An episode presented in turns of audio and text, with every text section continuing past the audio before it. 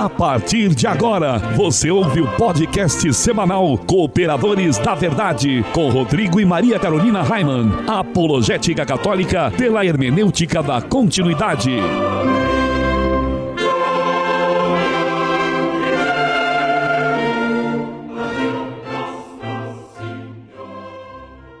Olá, amigo ouvinte, paz e bem. Desde já agradecemos a sua audiência e pedimos a intercessão da Santíssima Virgem para que possamos conduzir o nosso podcast semanal segundo a vontade de nosso Senhor. Eu sou o professor Raiman e você está ligado nos Cooperadores da Verdade. Apresenta este programa comigo a Maria Carolina Raiman. Tudo bem, Carol? Tudo ótimo, Raiman, graças a Deus. Salve Maria Imaculada. Olá, amigos ouvintes, paz e bem. Que bom tê-los aqui novamente. Então vamos cooperar com a verdade. Nós já estamos na quarta temporada yeah. deste podcast semanal e a Maria Carolina disse que eu nunca falei no ar aqui que ela é minha esposa. Será que isso é verdade? Eu não sei, né? Não. Então tá aqui, ó. Ai, estou Deus aqui, estou aqui com a minha esposa, minha excelentíssima esposa, Maria Carolina Raima. Tudo bem, Carol? Melhorou Ai, assim você, agora? Você é muito engraçado. Ah, tudo isso foi bem. uma conversa de bastidores, não era para estar aqui no programa agora. Você... Então, nós queremos mandar um grande abraço a todos que nos acompanham no site, nas redes sociais e nas diversas rádios que nos retransmitem. Se você é amigo da verdade que é Cristo, fique conosco, pois aqui se fala a verdade custe o que custar, doa a quem doer. Sim, o nosso apostolado é de apologética católica, pela hermenêutica da continuidade, mas todos são bem-vindos. Então, se você não é católico, continue conosco e quem sabe até o fim desse programa Deus te converte. É verdade. E nós queremos te convidar agora para rezar conosco pois são tantas coisas para agradecer, não é mesmo? São tantas pessoas que nos pedem orações. Junte as suas intenções às nossas intenções e rezemos juntos. Estamos reunidos em nome do Pai, do Filho e do Espírito, Santo. Amém. Pater noster qui es in celis sanctificetur nomen tum, adveniat regnum tum, fiat voluntas tua sicut in cielo et in terra. Panem nostrum quotidianum da nobis odie, et dimitis nobis debita nostra, sicut et nos dimittimus debitoribus nostris, et ne nos inducas in tentationem, sed libera nos a malo. Amém. Ave Maria, gratia plena Dominus tecum, benedicta tui mulieribus et benedictus fructus ventris tui, Iesus. Sancta Maria Mater Dei, ora pro nobis peccatoribus, nunc et in hora mortis nostri. Amém. Gloria Patri et Filio et Spiritui Sanctum, sicut erat in principio et nunc et semper et in saecula saeculorum. Amém. Senhor, quem sois vós e quem sou eu? Vós, o Altíssimo Senhor do céu e da terra, e eu, um miserável vermezinho, vosso ínfimo servo. Grande e magnífico Deus, meu Senhor Jesus Cristo, iluminai o meu espírito e dissipai as trevas da minha alma. Dai-me uma fé íntegra, uma esperança firme, uma caridade perfeita. Concedei, meu Deus, que eu vos conheça muito para poder agir sempre segundo os vossos ensinamentos e de acordo com a vossa santíssima vontade. Absorvei, Senhor, eu vos suplico, o meu espírito, e pela suave e ardente força do vosso amor, desafeiçoai-me de todas as coisas que debaixo do céu existem, a fim de que eu possa morrer por vosso amor, ó Deus, que por meu amor vos dignastes morrer. Amém. Amém. E continuamos reunidos em nome do Pai, Pai do Filho e do Espírito, Espírito Santo. Santo. Amém. Amém. E no quadro A Vida dos Santos, nós continuamos estudando a vida dos papas que foram canonizados.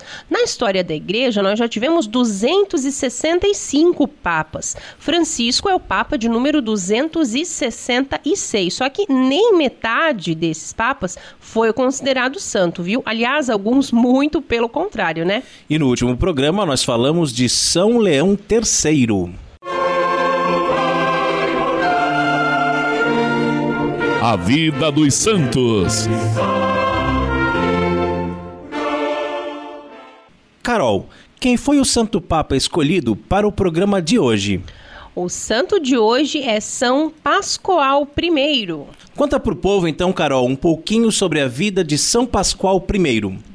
Muito bem, vou contar, mas eu vou dizer primeiro que eu nunca tinha ouvido falar desse nome. Um nome bem interessante. É, e bem inusitado, né? É. Pascoal, será que tem a ver com Páscoa? Pois então, eu pensei. Né? E aí eu fui pesquisar e vi que, como aqui tá São Pascoal primeiro, eu vi que existe também um Pascoal segundo. Mas é Papa. santo também? Não, não, Não, não, eu não, não foi vi. canonizado. É, não. Não, é- mas é o Papa não. Pascoal II. Isso, Papa Pascoal II. Então, eu achei muito interessante esse nome. É, mas de E- fato, a gente só chama o Papa assim de primeiro se houver um Isso. segundo, um terceiro. É. Como, por exemplo, agora o nosso caso, o Papa Francisco. Ele não é chamado é, Papa Isso, Francisco Fran- primeiro, porque não tem um segundo. Isso, ele já é o Quem primeiro, sabe, né? é, se um dia na história um outro cardeal for escolhido para ser o Papa e adotar como nome Francisco, aí este vai ser o Francisco II, e nós vamos começar a lembrar do Papa Francisco como Francisco I, né? É, e mas é interessante porque eu nunca tinha ouvido falar desse nome de Papa, né? Papa Pascoal. Então eu fui procurar e daí vi que foram dois, né? Mas então nós vamos falar hoje do Pascoal I. Ele nasceu em Roma no ano de 775. Pascoal era filho do romano Bonosus. Ele foi levado ainda muito novo para ser criado junto ao clero e, mais tarde, trabalhou a serviço do Papa. A sua longa trajetória e é acumulada de, de experiência né, na Igreja Católica o tornou um especialista nos assuntos referentes à Bíblia e ao divino serviço da Igreja Católica.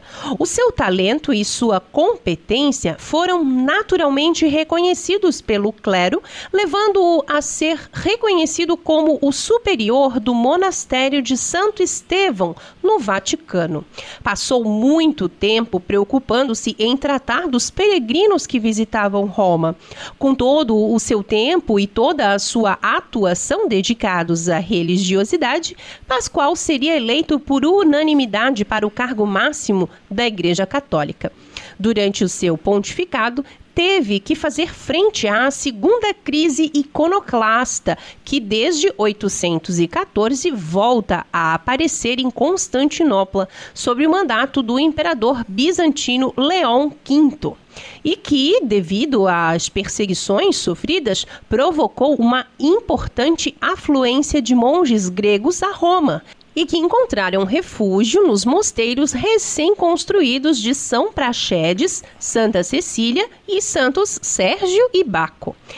Em 823, coroou ao filho de Ludovico, Lotário, como imperador corregente com o seu pai. Durante o seu pontificado, o Papa Pascoal realizou a trasladação de muitas relíquias de mártires para as igrejas e mosteiros romanos e prestou ajuda aos cristãos de Palestina e Espanha nas suas lutas contra os sarracenos. São Pascoal I, Rogai por nós. Você quer conhecer melhor este apostolado? Acesse o nosso site cooperadoresdaverdade.com. Lá você encontra todos os podcasts desde a primeira temporada para ouvir gratuitamente. É, e além disso, tem vários textos de espiritualidade católica à sua inteira disposição. E também diversas novenas para você ouvir e rezar junto conosco. Isso, lá no nosso site, cooperadoresdaverdade.com, você também encontra os links para as nossas redes sociais. Twitter, Instagram, SoundCloud, Facebook, YouTube e Spotify.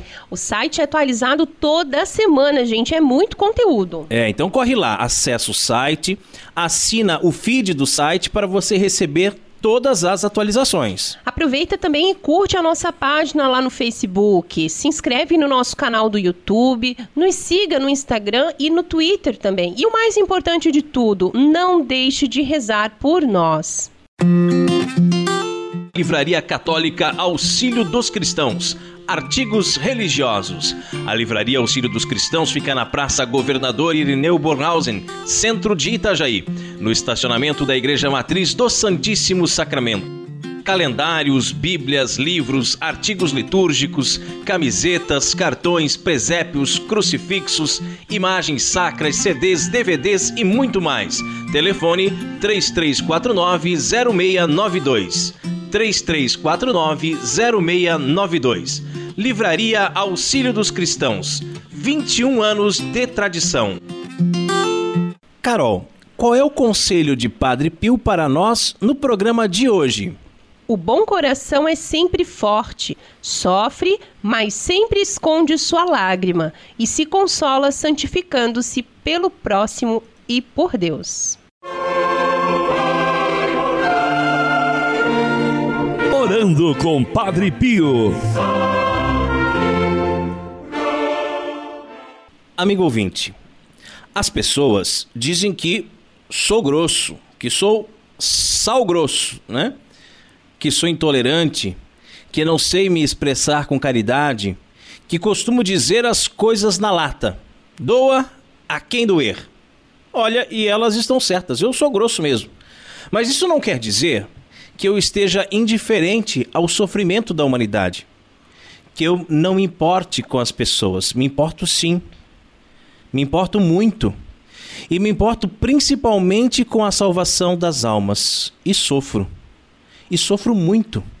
Sofro ao ver, por exemplo, um jovem se perder.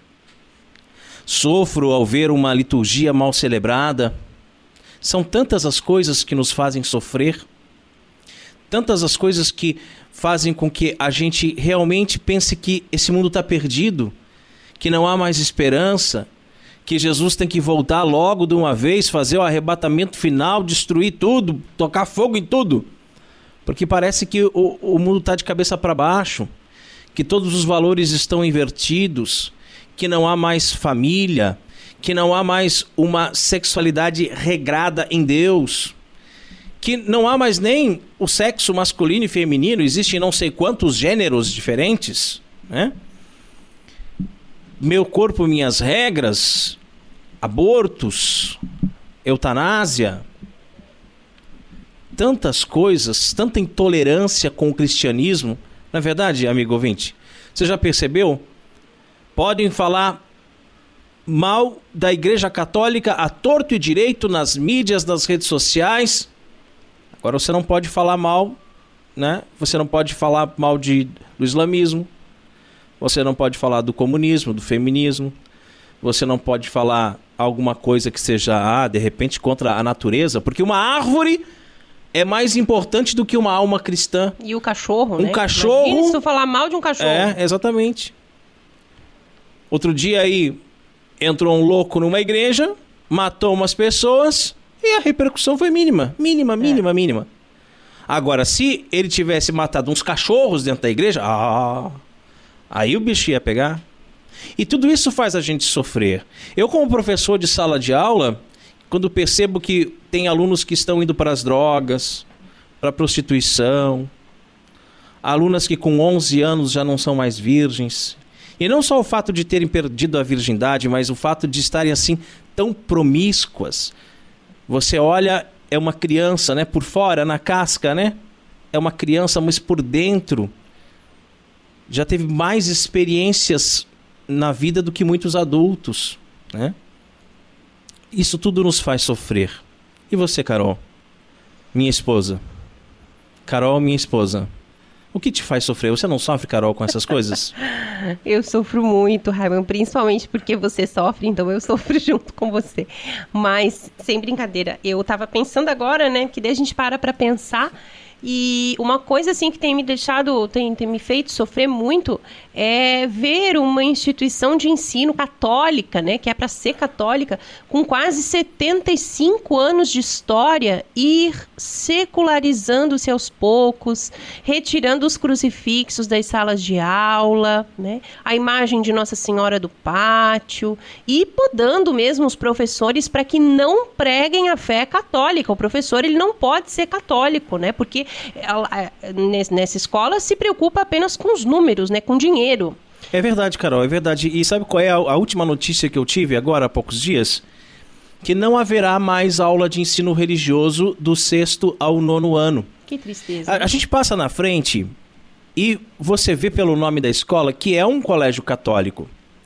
Você fica sabendo. santo, né? É, você fica sabendo que ele é administrado por freiras. É. Então, o mínimo que você espera é que o ensino religioso nessa instituição ele seja um ensino católico, diferente do ensino público, né? No ensino público você fala de todas as religiões, assim impede igualdade, como se todas as religiões fossem Fosse- iguais é boas, e como né? se todas as religiões fossem boas, né? Isso no ensino municipal, né? No ensino público.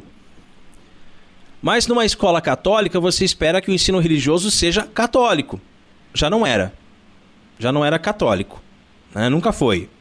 Ah, porque nós temos que respeitar, porque temos alunos que são evangélicos, porque temos alunos que são muçulmanos, porque temos alunos que pagam o nosso salário. Essa aqui é a verdade. Porque se você tem um filho, você, amigo ouvinte, você que está me ouvindo agora, você é católico, você tem um filho, você vai colocar ele num colégio budista? Você vai colocar ele num colégio espírita? Então, Você vai colocar ele num colégio muçulmano? Não, você não vai fazer isso, porque você sabe que lá vão ensinar a doutrina dessas religiões para o seu filho e não é isso que você quer. Você não quer que o seu filho seja influenciado nesse sentido. Então, por que que pessoas de outras religiões vêm matricular o seu filho num colégio católico? Teriam que estar 100% con, né, convictos de que Bom, estou colocando meu filho aqui, mas ele vai aprender um ensino religioso católico. Eu não posso fazer nada. Mas não, o colégio não pensava dessa forma. O colégio fazia um ensino religioso é, plurireligioso para não ofender a ninguém. e aí agora então vamos né? tirar de Agora vez. tira né? de vez. É. É assim. Vamos trabalhar lá com um tipo de Isso- filosofia de vida, com alguma coisa nesse sentido. E é interessante porque é, na época, aí faz o quê? Uns, uns 5, 6 anos, né? Na época em que eu tive mais contato com esse colégio, havia professores que nas suas aulas falavam mal da Igreja Católica. Tá? Falavam mal da Igreja Católica e a direção da- do colégio aplaudia. Colégio Católico. A diretora é freira. O Santíssimo Sacramento sumiu. Não tinha mais capela. Desapareceu. Agora parece que está lá embaixo da escada do ginásio. Tá? Mas agora não tem mais ensino religioso. Então vai, vai, vai acabando. Vai, sabe, isso é motivo de muito sofrimento para nós. É, e a gente acompanha de longe, né? É, e aí, quando o- os pais católicos resolvem optar então pelo homeschooling, ah, porque isso aí não pode, porque não, porque é contra a lei, porque bababá, porque não é regulamentado no Brasil, porque vocês estão fazendo. Gente, nós somos uma família. Pai e mãe têm o direito de educar os seus filhos de acordo com os seus princípios, de acordo com os seus valores. Que ótimo se nós tivéssemos a, a oportunidade de ter um colégio católico onde a gente pudesse colocar os nossos filhos e ficar despreocupados. Mas não existe mais isso. Então vamos ensinar em casa? Mas voltando, né, Carol? O que mais te faz sofrer, Carol? Ah, agora nas eleições, né, a gente vê líderes religiosos assim tomando posições favoráveis ao governo do PT, né, concordando com, Padres, com aborto, né, monges. ideologia de gênero, teologia da libertação, então nem se fala, né? Porque o que tem de padre TL por aí, por aqui, por todos os lugares, olha, é difícil, né? É daí quando algumas pessoas se levantam na internet, como o Bernardo, por exemplo, para falar a respeito da teologia da libertação, aí querem crucificá-lo. Ah, não, porque ele é um herege, ah, porque ele está excomungado, né? Chegaram até a dizer alguns bispos aí que ele estava excomungado, É. né? Por se levantar contra a maldita teologia da libertação. É, e eu, eu sofro muito também com outros movimentos heréticos aí dentro da, da Igreja Católica, né? Mas que fique para uma outra oportunidade. E eu sofro também muito, mas muito, muito mesmo, ao ver mulheres, né? Hoje em dia, em 2019 já, né? Sendo escravizadas por seus patrões, né? Quando poderiam estar em casa cuidando dos filhos, mas não fazem isso por quê? Aí seguem uma ridícula agenda feminista, né? Não se pode pensar em ser dona de casa hoje em dia, não se pode. Você vai, você vai estudar para ter um bom emprego, para ter uma carreira, para você não pode pensar em ser dona de casa, não. E isso me, me faz sofrer, sabe? Faz sofrer também quando eu vejo as mulheres andando seminuas, né, pelas ruas. E porque elas não se dão conta, né, de que são massa de manobra, né? Provavelmente de Satanás, né? Lógico. Mas e, e elas pensam, né, que essa falta de modéstia é liberdade. A mulher hoje acha que usando um shortinho curto, né, e um decotão e toda sensual e toda mostrando tudo que não é para mostrar, é liberdade. Só que na verdade elas são prisioneiras. São prisioneiras dentro das suas calças mais justas do que o justo juízo de Deus e confeccionada no ateliê do capeta. É verdade, né? É bem complicado isso, porque elas falam em liberdade, né? Em igualdade, mas elas acabam saindo na rua, desculpa falar desse jeito, né? Mas igual vagabunda, é. né? Então, se a gente for analisar como se vestem as mulheres hoje, e eu falo principalmente aqui na nossa cidade, que é litoral, é muito quente, 35 né? graus é, hoje. O verão é muito quente 35 tal. graus assim, a, as mulheres se vestem pior do que as prostitutas. É. Né? Pior do que as prostitutas. Então é, é vergonhoso e é uma coisa sofrível mesmo, sofrível. E você fica pensando, meu Deus, e se eu tiver uma filha, será que ela vai se vestir assim, dessa forma? É, a gente né? sofre porque o pior é que hoje em dia as famílias, as próprias famílias católicas, Raimon, a gente não vê as famílias católicas ensinando isso para os filhos, para as filhas. Exato. Não vê ensinando que é bonito a mulher ser dona de casa, que é necessário a mulher ser dona de casa. Não, não se fala mais nisso. Né? Uhum. É uma coisa assim que faz a gente sofrer mesmo. Ô, Carol, você sabe quem é a tal da Kéfera? Então, eu já, ela falar? tinha um canal no YouTube há muitos anos, eu, né? É, eu, eu não sei. Mas eu não sei bem, mas eu já ouvi falar dessa moça. Que é, é militante feminista, né? Uhum. E tal, e que só usa as redes sociais para falar mal dos homens e uma série de coisas nesse sentido. E aí, esses dias deu uma polêmica, né? Por causa de uma participação dela no programa da Fátima Bernardes ali, deu um uhum. bate-boca, uhum. uma coisa assim. Aí, por causa disso, né? Por causa dessa, dessa treta toda, começou a aparecer na, no, no Instagram ali uh, fotos desse, dessa polêmica, né? Com quadrinhos, assim, umas coisas nesse sentido. Aí eu resolvi entrar no perfil dela para ver quem que é essa guria, né? Afinal de contas, que deu essa polêmica toda. E aí eu comecei a perceber que as falas dela, porque ela coloca uma foto, tá? E aí ela coloca uma frase feita feminista, né? Um desses bordões, assim, de, de, de lacração, como eles dizem, né? Essas frases prontas, assim. E ela coloca lá uma foto, geralmente uma foto bem provocante, tá? Tem até uma foto que ela tá nua na banheira, nua mesmo, né? E coloca lá uma, uma frase feminista daquelas. Aí eu comecei a perceber as curtidas.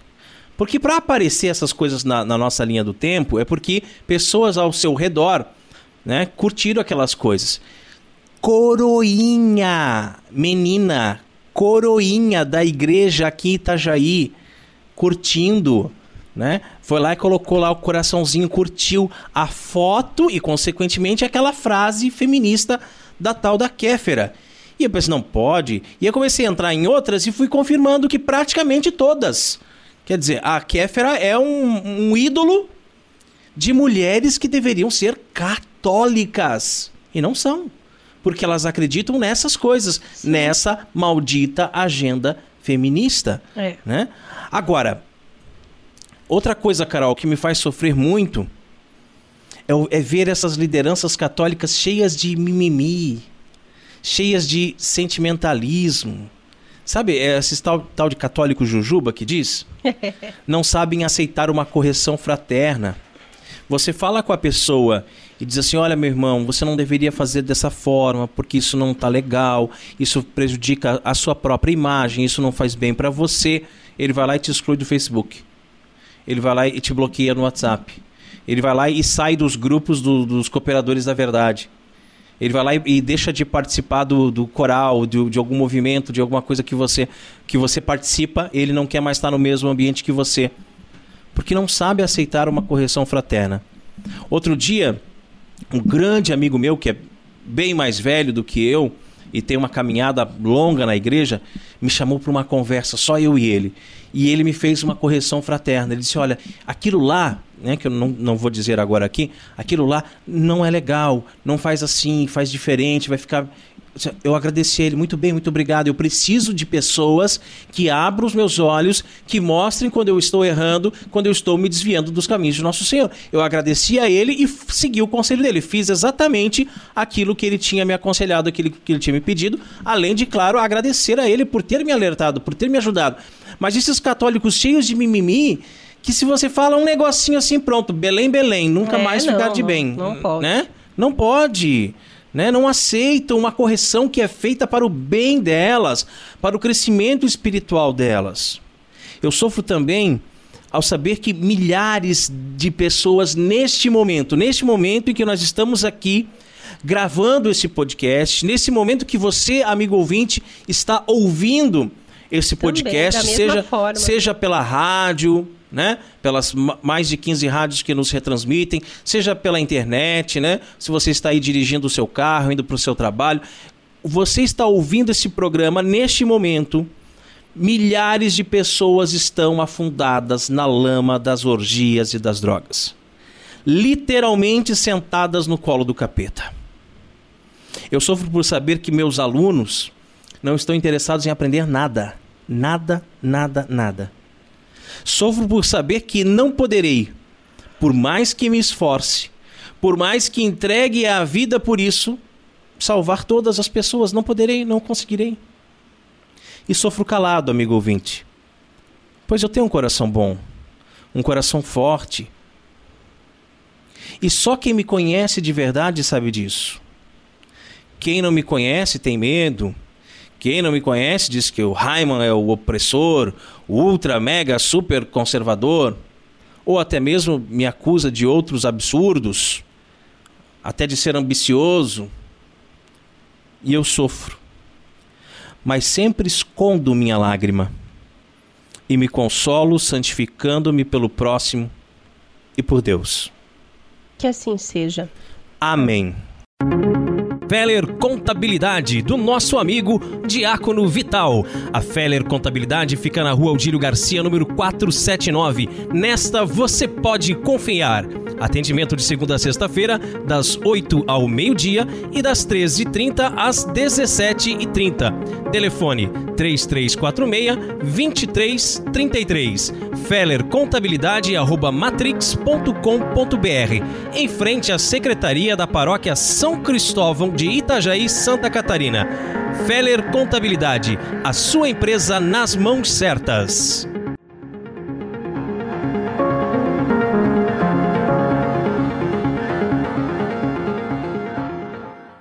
E se você também gostaria de anunciar a sua empresa no programa Cooperadores da Verdade, entre em contato conosco e ajude-nos a evangelizar.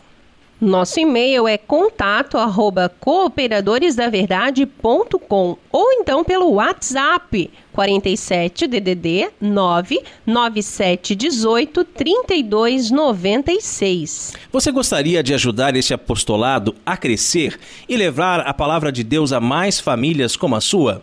Faça sua doação de qualquer valor, por depósito ou transferência bancária. Você pode também contribuir com a nossa vaquinha ou se tornar um sócio do Clube do Ouvinte dos Cooperadores da Verdade através do apoia.se. Todas estas informações você encontra em nosso site cooperadoresdaverdade.com. Não fique de fora dessa, seja um sócio evangelizador e ajude-nos com qualquer valor, por mais insignificante que ele possa parecer a você, vai nos ajudar e muito. E no quadro mais treteiro do nosso programa, hoje vamos falar sobre a virtude da fé.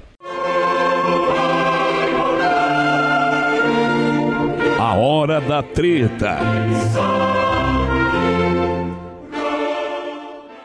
Como nasce a virtude da fé? Qual o porquê da fé? Qual o papel dos chamados motivos de credibilidade? E por que esses sinais externos e claros com que Deus tem falado aos homens ao longo da história nem sempre são suficientes para acender em nós a luz da fé? Eis algumas das perguntas a serem enfrentadas, amigo ouvinte.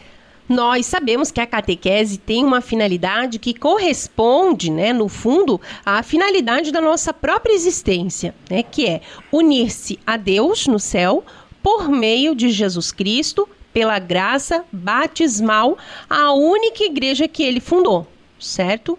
Então, tudo isso é, parece já pressupor a fé, não é mesmo?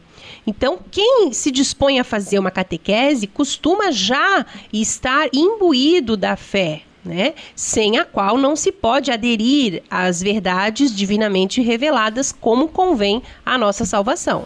E a própria palavra grega da qual deriva o termo catequese significa ecoar. E aponta nesse sentido para o fato de que a palavra de Deus, já tendo ressoado na alma do catequizando, começa agora a reverberar e a aprofundar-se por meio do estudo e da meditação mas pode suceder que o catequizando se encontre privado dessa luz sobrenatural. Nesse caso, nunca é demais lembrar que a fé é um dom a que não temos, obviamente, direito algum. Ou a recebemos de Deus por pura gratuidade, ou simplesmente não a temos. A fé é um certo gênero de conhecimento que não se baseia em sentido próprio, né? em razões ou evidências. Nós cremos porque não vemos. E cremos justamente porque temos a garantia de que aquele que nos chama a crer, né, que é Deus, não se engana e nem nos pode enganar. Disso não decorre, é claro, que não haja razões para crer, né? É, embora elas mesmas não sejam capazes de gerar em nós a fé. Trata-se então do que se fala em teologia, né? Na teologia, aliás, recebe-se o nome de motivos de credibilidade. E os motivos de credibilidade são certos sinais externos que atestam de modo seguro e inconfundível o fato histórico da revelação divina. Deus falou sim aos homens ao longo do tempo e deles exige, como não poderia deixar de ser, o assentimento da fé de forma natural. Mas para que esse ato de fé não seja contrário à natureza racional do ser humano, é conveniente que ele se apoie em motivos sólidos que o tornem inteiramente válido aos olhos da razão natural. Bom, mas entendamos bem, hein? Não é que a fé dependa desses motivos, né? E nem que sejam eles a garantia do valor intrínseco do conteúdo da fé. O porquê último, né, também chamado de motivo formal da fé, é, não é mais do que a autoridade infalível de Deus. Nós cremos nos mistérios sobrenaturais que Deus nos revelou, precisamente por ter sido ele infalível e veraz, né? Quem nos deu a conhecer esses motivos. Os motivos de credibilidade, portanto, constituem aquelas razões acessíveis ao entendimento de todos que movem a nossa inteligência a receber como verdadeiro o fato da revelação divina. Ora, amigo ouvinte, os principais motivos de que aqui falamos são, de um lado, as profecias referentes a nosso Senhor Jesus Cristo, cumpridas todas à risca no Novo Testamento, e, de outro, os milagres físicos e morais que o mesmo Cristo operou em testemunho da veracidade de sua natureza divina e messiânica. Milagres e profecias, nesse sentido, são formas de Deus falar à humanidade. Ele, que é Senhor do tempo e da história, pode manifestar-se por meio de acontecimentos reais e concretos, né? embora inexplicáveis em termos humanos e científicos. Trata-se, no entanto, de manifestações ou revelações externas, que, embora bastem para mostrar que Deus pode e deve ser acreditado, exigem, contudo, uma docilidade ou revelação interna, pela qual a nossa alma se dispõe à fé que o Senhor deseja conceder-nos. Deus nos fala aqui fora na história com sinais claros e certos, dos quais todos, né, com um mínimo de boa vontade, podem tomar conhecimento. Mas essa palavra externa de nada adiantaria, né? Se Deus, com o toque da graça, não nos falasse interiormente ao coração. Né? Então vocês percebem que quando nos abrimos a essa graça de Deus, aqueles sinais que até então víamos e ouvíamos com os olhos e os ouvidos, né, da carne, digamos assim, se convertem então em luz, em um grito eloquente da presença de Deus em nós. É. Então é só nesse momento, é só a partir daí que se dá o ato de fé. Não foram os milagres nem as profecias que o produziram, embora tenham, como se costuma dizer, preparado o terreno. É Deus quem nos convida a crer. É Ele mesmo quem nos dá a graça de crer, nos move a crer. E se correspondermos com humildade e orações frequentes, nos fará crescer na fé e nela perseverar até o fim. E uma vez uma pessoa chegou para mim e falou assim: "Ah, mas eu não tenho fé". Sabe, eu não acredito muito aí nessa coisa, católico, e vai à missa e tudo, mas sabe que eu não acredito. E aí eu perguntei, mas você pede a Deus a fé? Né? Porque é uma coisa que se depende da graça de Deus, né? A gente sabe que Deus vai derramar a graça mediante também a nossa... É, é... Nossa súplica, né? Nosso pedido, né? Exatamente. Bater e abrir-se-vos-á, né? Isso mesmo. Então, a, as pessoas hoje em dia, elas não se dão conta disso, né? De que é necessário pedir a graça. A gente estuda, a gente vê, a gente lê a Sagrada Escritura, a gente vai à missa, a gente comunga, mas se a gente não pedir de Deus essa graça, né? Mas é... sabe o que, que acontece, Maria Carolina? Por exemplo, a pessoa fica desempregada. Aí ela começa a rezar pedindo a Deus um emprego. Mas ela reza pedindo a Deus um emprego, nem ela acredita que Deus vai dar um emprego para ela. Ela reza sem fé de que aquilo vai acontecer. É. Então, ao invés de você rezar pedindo emprego, reza pedindo fé. Primeira coisa que a gente tem que pedir a Deus é fé. Claro que Deus se alegra também com os nossos pedidos materiais. Né? Você pedir um emprego é muito válido. Você pedir é, uma, uma cura de uma enfermidade é muito válido. Mas de nada adianta você pedir as coisas se nem você mesmo não acredita que você vai alcançar. É. E quando São Francisco de Assis costumava dizer que quando você pede uma vez a Deus, você já pede acreditando que aquilo já aconteceu, já se realizou, que Deus já atendeu. Olha o tamanho da fé de São Francisco. É. Que não, não seria necessário ficar pedindo, pedindo, pedindo, pedindo, pedindo. Uma vez que você pediu, você já tem a certeza de que foi atendido. Né? Então o que falta para as pessoas é pedir fé. É, e tem mais, né? Se existe um só Cristo, não é mesmo? Um só é o Cristo. Então é óbvio que existe uma só fé, ok? Uma só fé. Portanto, uma só doutrina cristã. Ah, daí você pegou pesado, hein, Maria Carolina? e ponto final. E as e mais, de 36, um mais de 36 mil denominações evangélicas espalhadas Seitas, pelo mundo. Não, aceitas. Aceita que dói menos, né? né? E aí, como saber então, né? Onde se encontra é, é, essa doutrina cristã una, única, única, única né? e verdadeira? A única né? e verdadeira, exato. Porque se existe um só Cristo, uma só fé, uma só doutrina. Será mesmo que cada pessoa pode descobrir sozinha e aí por pura inspiração qual é verdadeiramente a palavra de Jesus, Raiman? Pois é, sabemos que a fé se apoia nos motivos de credibilidade que nós já falamos que são como os pórticos ou antessalas que, mostrando-nos a razoabilidade de crer e comprovando-nos o fato histórico da revelação, motivo nossa inteligência iluminada pela graça a sentir as verdades que Deus nos revelou. Em outras palavras, o burro não vai conseguir encontrar nunca qual é a verdadeira igreja né? Qual é a verdadeira doutrina. Então você vai tem ter que, mínimo de deixar, é, tem que ter um mínimo de inteligência aí, né, que vai ser iluminada pela graça para que você descubra a verdade. E boa vontade, né? Como foi falado ali um é. pouco antes, né? Então, esses motivos de credibilidade, eles apenas nos preparam para a fé, certo? Uma vez que eles não são ali em si mesmos já capazes de suscitar a fé em nós, certo? A fé é um dom de ordem sobrenatural, que só a intervenção da graça de Cristo, e eu disse, só a intervenção da graça de Cristo, vivo e ressuscitado, pode acender em nossas almas. Essa intervenção é muitas vezes silenciosa e progressiva.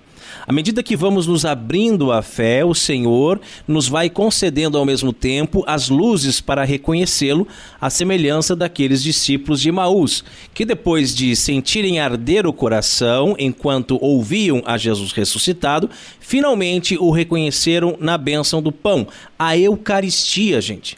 Quantos dos nossos irmãos afastados que vão nos cultos e ficam lá, glória a Deus, aleluia, aleluia, Senhor mas não reconhecem Jesus na fração do pão, não o veem na Eucaristia. É porque vivem só de um sentimentalismo. Vão lá no culto, aí fazem um momento de louvor, um momento de oração e línguas, e lá na candaralalaxúria, e aí, ah, eu senti um calorzinho no meu coração, por isso eu conheço Jesus. Conhece uma ova.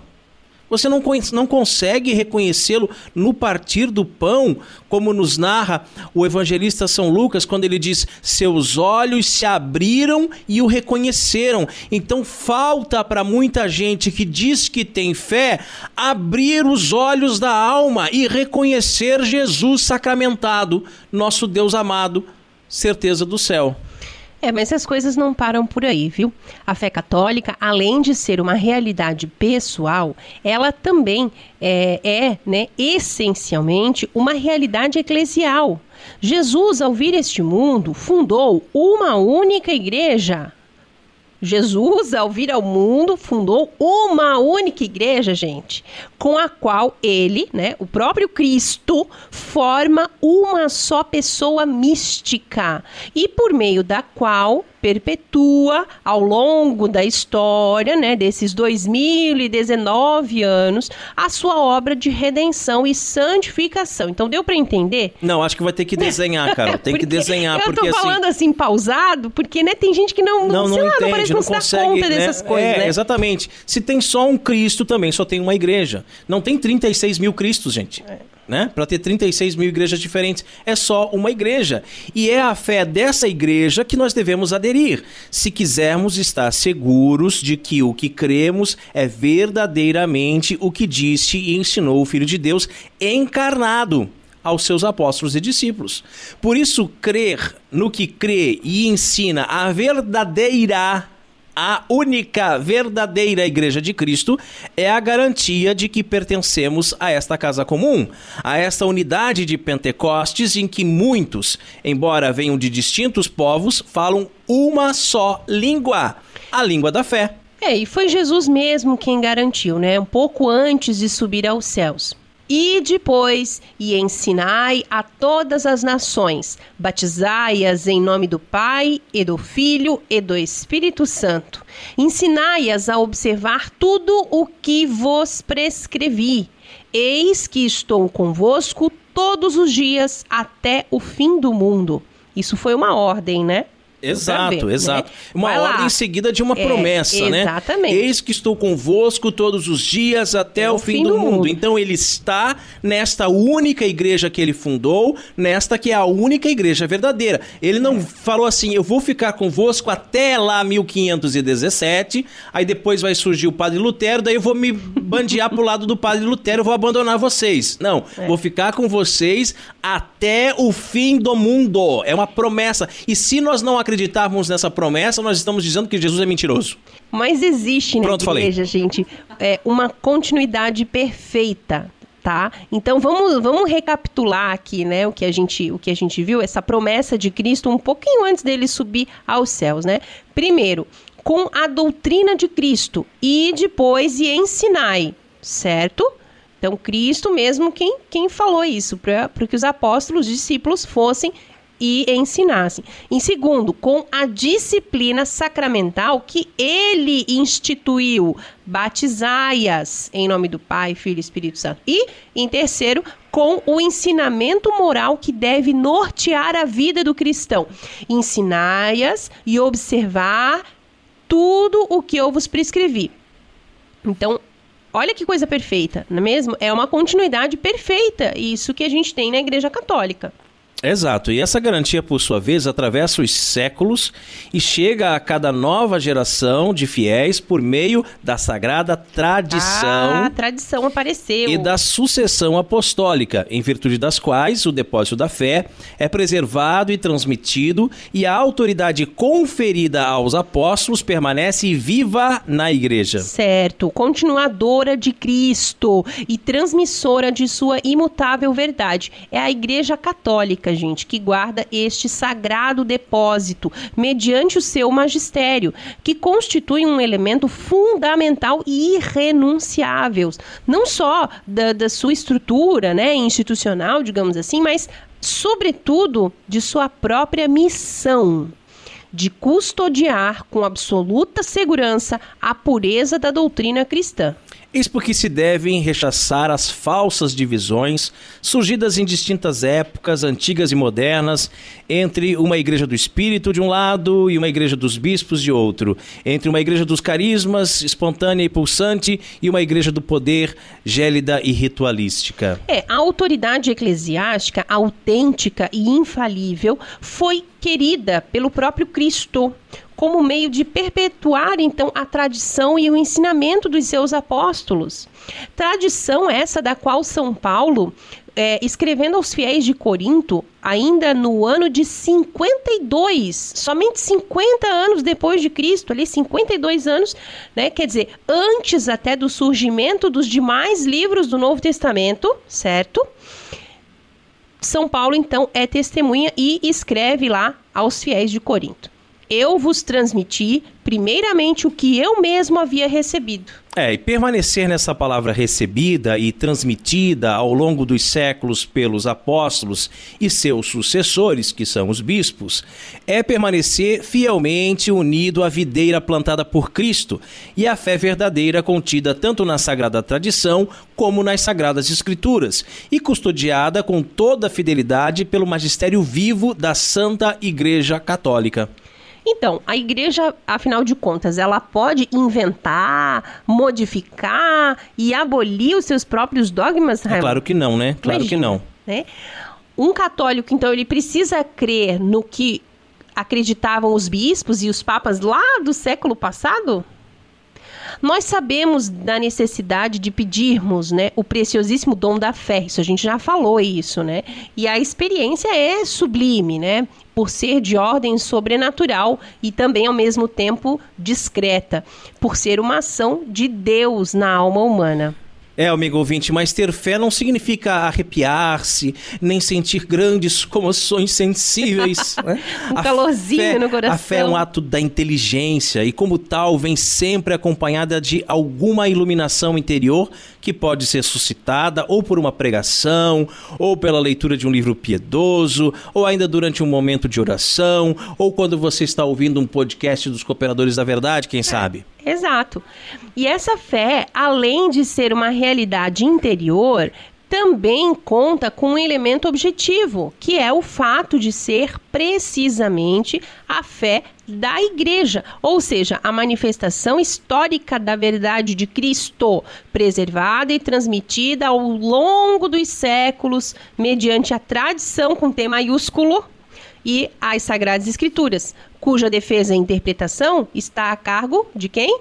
Do quem, humilde, quem, quem?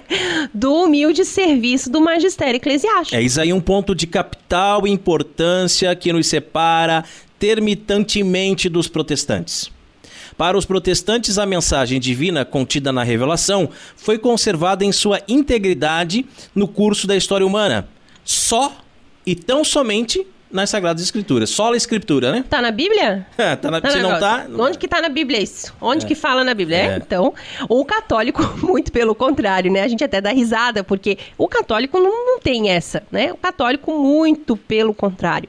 Não podemos diminuir em nada o valor e a autoridade do texto sagrado. Né? O católico acredita que a garantia da verdade de Cristo reside, antes de tudo, no magistério autêntico da Igreja, que nos conserva fielmente e nos declara infalivelmente a doutrina que Deus revelou e que está contida nas Sagradas Escrituras e na tradição divino-apostólica. É, para que se entenda bem essa questão, é preciso recordar um outro ponto pertencente agora ao campo de eclesiologia, que também separa protestantes de católicos.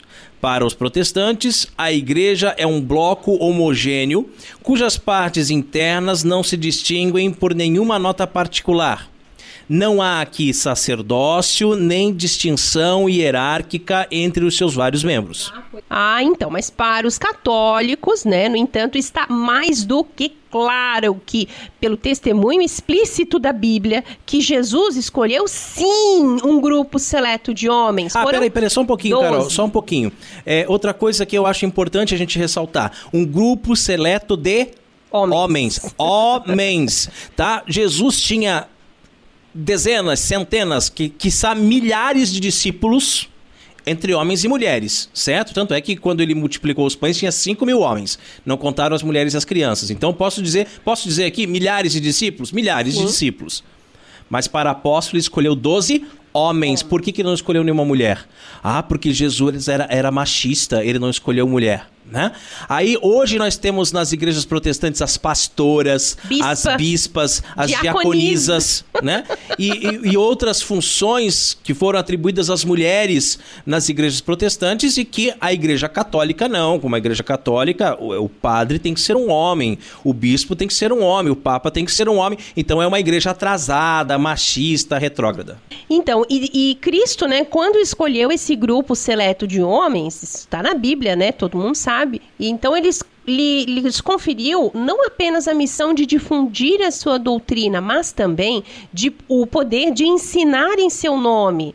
Confiou-lhes, numa outra palavra, então, um magistério autoritativo. É, e essa autoridade magisterial em ordem à continuidade histórica da igreja e, portanto, da ação de Cristo sobre os homens, se estende também aos sucessores tanto dos apóstolos, os bispos, como de São Pedro, os sumos pontífices. Né? É, pois, ao ensinamento autêntico de todos os bispos e papas, de ontem e de hoje, que damos o nome de magistério eclesiástico. É, e esse magistério é com M maiúsculo também, assim como igreja, né, católica. Então, o magistério da igreja apoia-se na autoridade do próprio Cristo e tem o encargo de ensinar aos fiéis quais são as verdades, né? Os dogmas da fé. Nós já falamos sobre dogmas aqui, um programa quase inteiro sobre dogmas, né? Em que eles devem crer, por tratar-se da doutrina revelada e não de um produto pessoal e subjetivo da imaginação humana.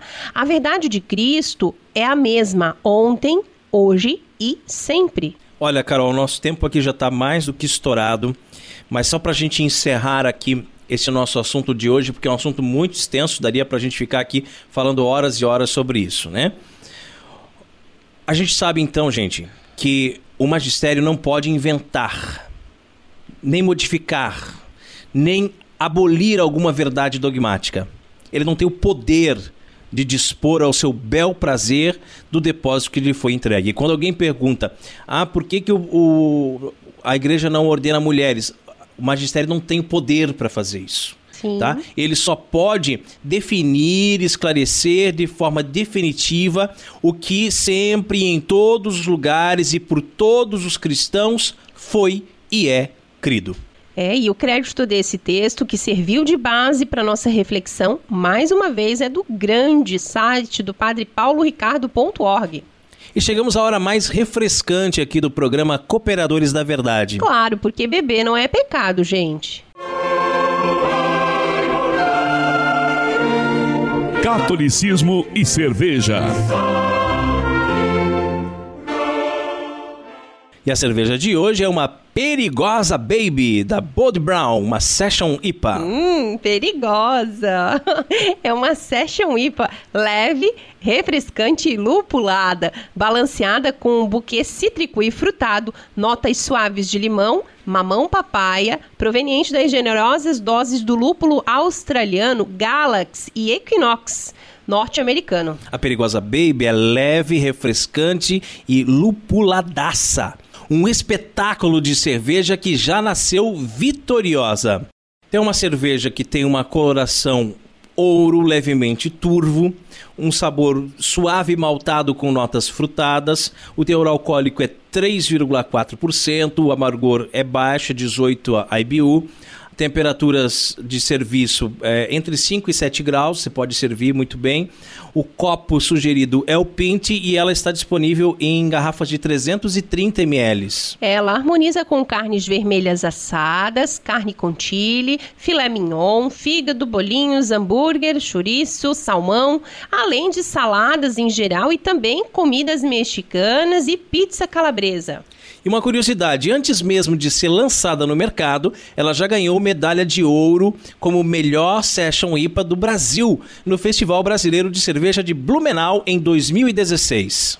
Adjuntorum nostrum in nomine Domini. Qui feci celum et terra. Dominus vobiscum. Et cum spiritu tuo. Oremus. Benedici Domini creaturam istam cervesia, quanex adipi frumenti produceri dinatus es ut siti remedium salutari humano generi, et presta per invocazione in nominis tui sancti, ut quinqueque ex e bebiri sanitatem corpus et anima tutelem percipiam per Christum Dominum nostrum. Amém. Amém. Bem clarinha, né, Carol? É. quando a gente fala de uma IPA, a gente espera uma cerveja um pouco mais escura. Mais escura. Né? Ela é transparente, assim, ela é- muito amarela, ela é dourada, né? Bem, clara, né? E é levemente turva. Mas tem uma espuma bem persistente, né? Uhum. Uma carbonatação muito boa. Um cheiro bem cítrico. O cheiro também lembra, lembra o mamão papaya, como nós já falamos. É verdade. Hum, E dá pra sentir o limão, hein? E o mamão dá também. pra sentir bem o limão. Nossa, Uhum. e no retrogosto, né? Que fica. É. Tem uma drinkabilidade boa. Tem um final um pouco seco, Gostei, hein? que geralmente pede Perigosa. um segundo go- gole. É, eu acho que é por isso que ela é perigosa, porque ela não tem uma, um teor alcoólico muito elevado, mas ela sempre pede mais um gole, né? Que ela, é por causa desse secor aqui no final. É isso aí. Então, um brinde. Ein Prosit, der Gemütlichkeit. Catolicismo e Cerveja conta com o apoio da Beer House Cervejas Especiais. Empório especializado em cervejas nacionais e importadas, com agradável espaço para degustação e inúmeras opções para presentes. Produtos para harmonização, copos, taças, kits e cestas e, é claro, muita cerveja. Aberto ao público de segunda a sexta, das 15 às 23 horas e aos sábados, das 10 às 22 horas. A nossa missão é trazer o universo cervejeiro cada vez mais próximo dos apreciadores dessa bebida inigualável. A Beer House está situada à Avenida Coronel Marcos Conder, número 950, Sala Térrea, Centro, Itajaí, Santa Catarina. beerhousemkt@gmail.com. Fone 3045-5821. Beer House, a primeira casa cervejeira de Itajaí. E rezemos a Virgem, que nos proteja, nos guie e cuide do nosso apostolado. Salve Regina, Mater Misericordiae, vita dulcedo spes nostra salve.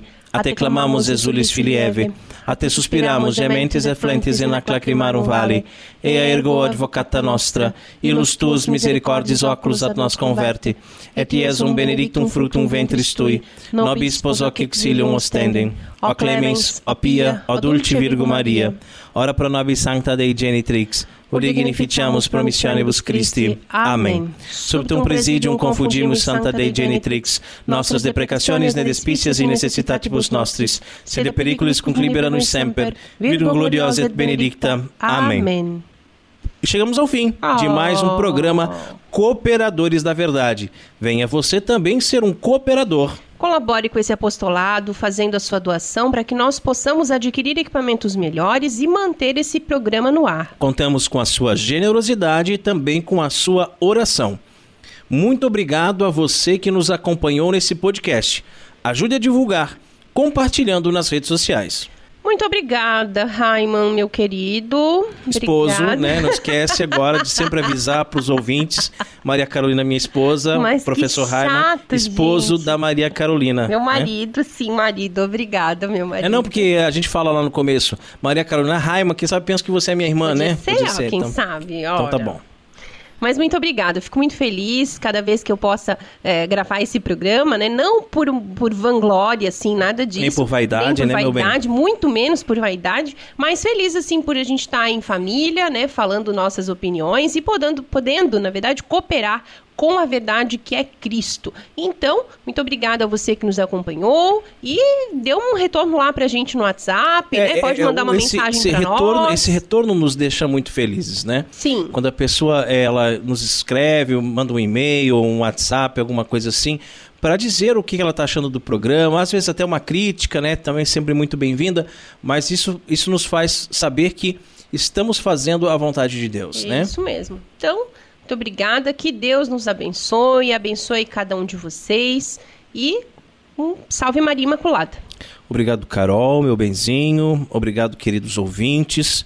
Joelho no chão. Pedir para Deus fé. Que o Senhor aumente a nossa fé. Que nos dê uma fé pura, uma fé íntegra, uma fé verdadeira. E você que nos ouviu que ainda não é católico, peça a graça da fé. Porque quando você tiver fé verdadeira, a sua fé será na única e verdadeira igreja fundada por nosso Senhor Jesus Cristo. Rezem por nós. Deus abençoe a todos. Paz e bem. Você ouviu Cooperadores da Verdade com Rodrigo e Maria Carolina Raimann, apologética católica pela hermenêutica da continuidade.